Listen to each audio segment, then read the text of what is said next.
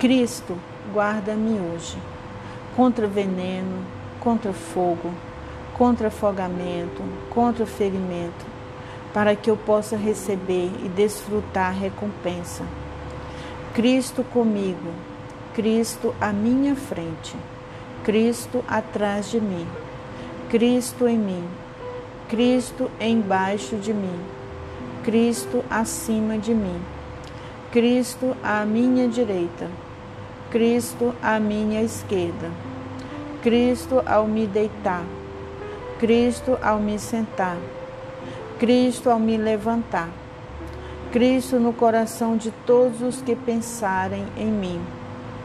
Cristo no coração, na boca de todos que falarem em mim. Cristo em todos os olhos que me virem. Cristo em todos os ouvidos que me ouvirem.